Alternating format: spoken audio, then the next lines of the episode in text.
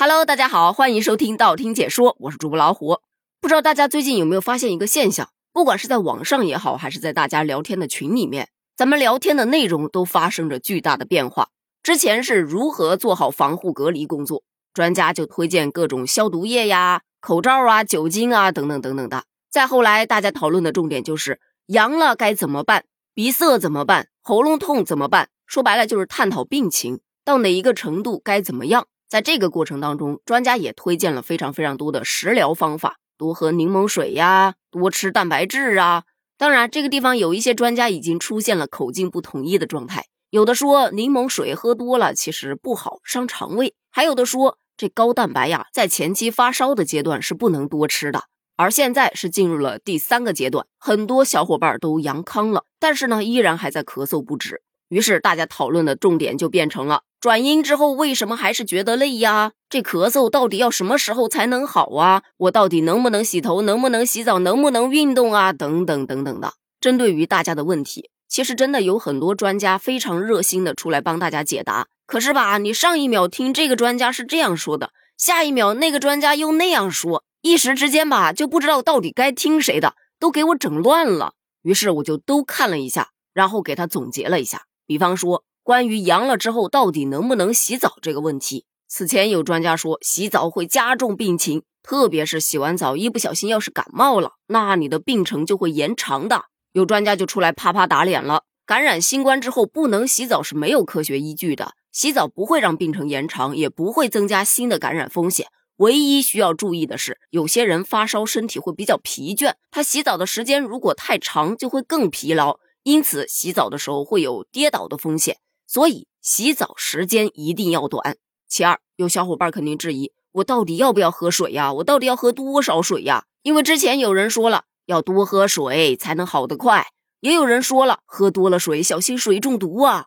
所以这个地方就要提到适量两个字了。水确实是要喝，但不是说喝的越多越好。如果在短时间内我们喝的水大大超过了我们身体排出的水，那真的有可能会造成水中毒。所以一般适量就好。专家也给了个标准，差不多在两升以内就可以了。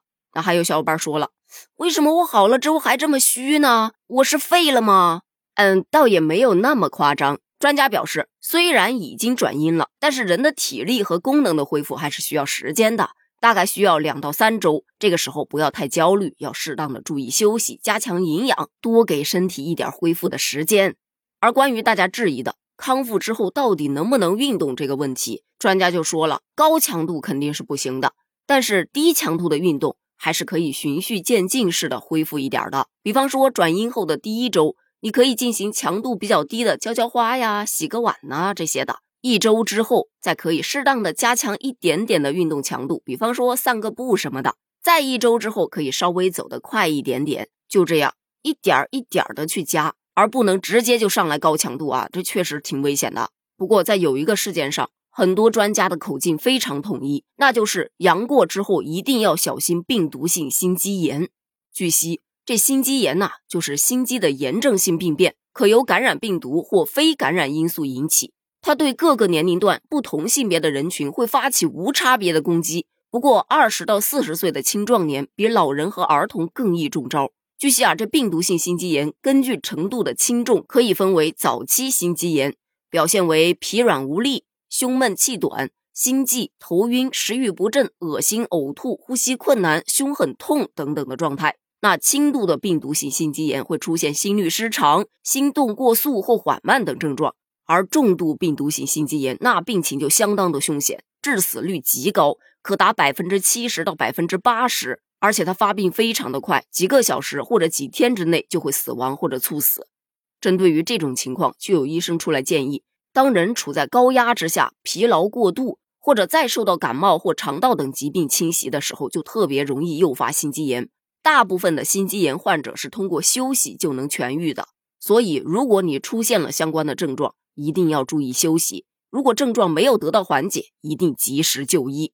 由此可见。不管是阳过还是阳康，咱们一定要多休息，适量的喝水，尽量不做剧烈的运动，加强营养，让自己尽快的回归到正常状态。好了，关于今天的话题，咱们就聊到这儿了，下期见，拜拜。